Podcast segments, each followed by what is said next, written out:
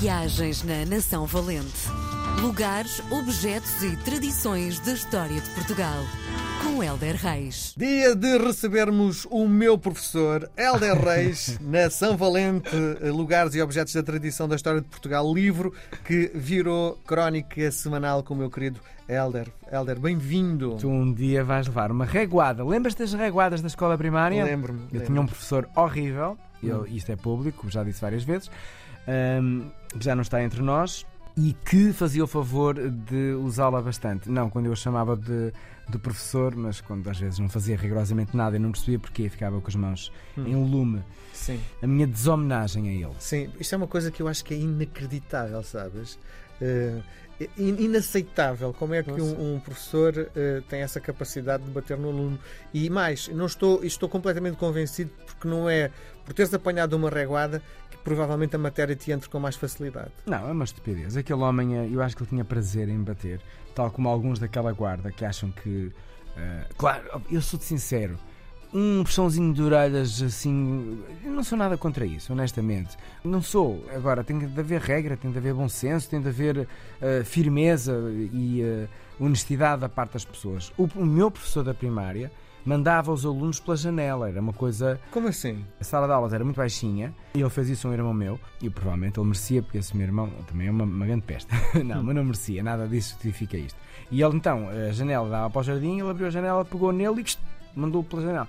Quer dizer, e ele batia de uma forma estúpida. Nós tínhamos pânico. de- Eu vomitava todos os dias antes de ir para a escola. E tinha um colega meu, que era a vítima, que todos os dias apanhava cada coça, cada porrada. Mas, e hoje em dia é um desgraçado. Percebes? Sim. Porque ele não estudou, viveu com medo.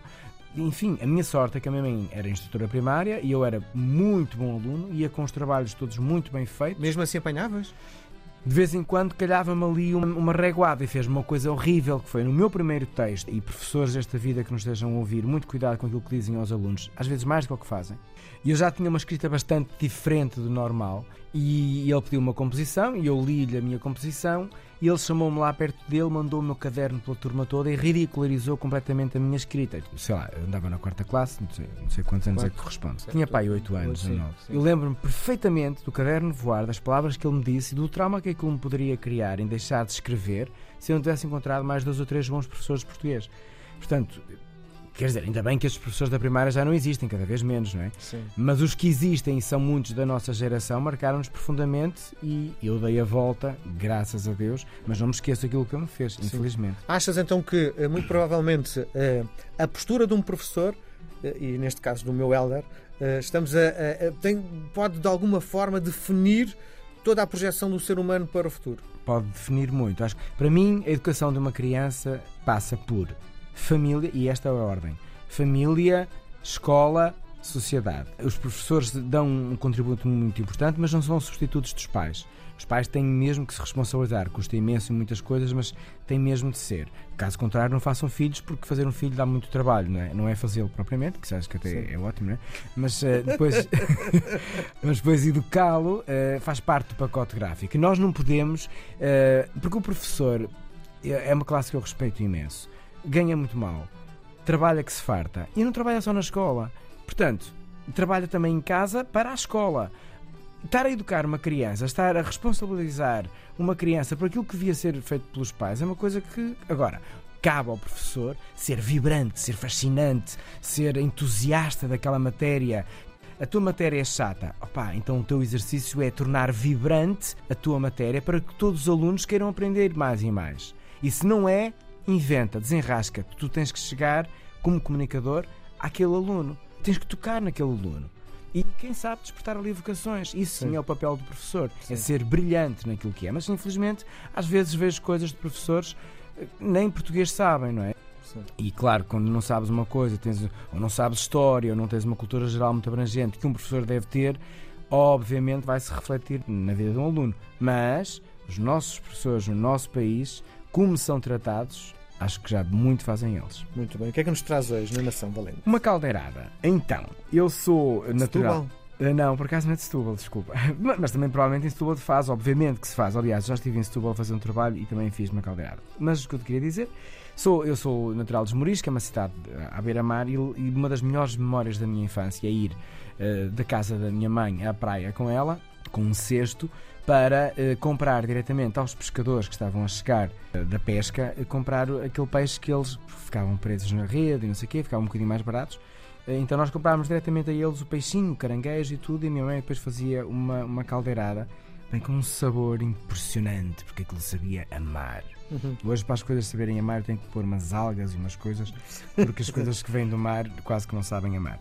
E, entretanto, há uma caldeirada, que é a caldeirada fragateira, que é um, um expoente incrível da nossa comida de mar, apreciada por reis e rainhas, curiosamente. E então, esta caldeirada foi e continua a ser o alimento e, e muito bem feita, já comi algumas por, feita por uh, pescadores, mas era o que eles comiam à meia da manhã porque a noite ia ser violenta. Os peixes eram fruto do, do, trabalho, normalmente eram aqueles peixes que não estavam para a venda, tal como aqueles que vendiam à minha mãe, e depois acaba por ser um estofado de peixe com batata, cebola, tomate, alho. Agora, o peixe é arranjado na água do mar, o que faz toda a diferença, portanto é ali lavado na água do mar.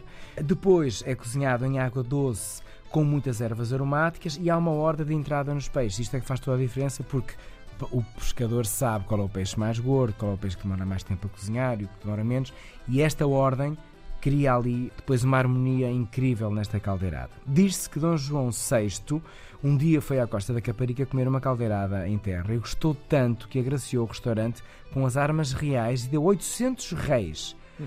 Uh, e Dona Maria II e Dom Pedro V também se encantaram por este prato. Portanto, é um prato não só com rigor, mas também com muita realeza. Onde é que comeste a tua melhor caldeirada de sempre?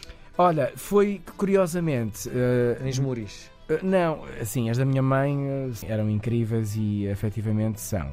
Mas a mais marcante foi no mar, num trabalho que estava a fazer, e eles cozinharam precisamente este prato. A bordo? Sim, em alto mar e eu tive a sorte de, de, comer uma caldeirada feita pelos pescadores. Sim, com um pãozinho a molhar o molho. Com um pãozinho, sim, com um pãozinho, simplicidade e muito pouca coisa. O fascínio é que tem mesmo muito pouca coisa uhum. e fica impressionante. Muito bem. Nós voltamos a falar na próxima semana, Helder. Chico Beijo grande, até Beijinhos. Viagens na Nação Valente. Lugares, objetos e tradições da história de Portugal. Com Helder Reis.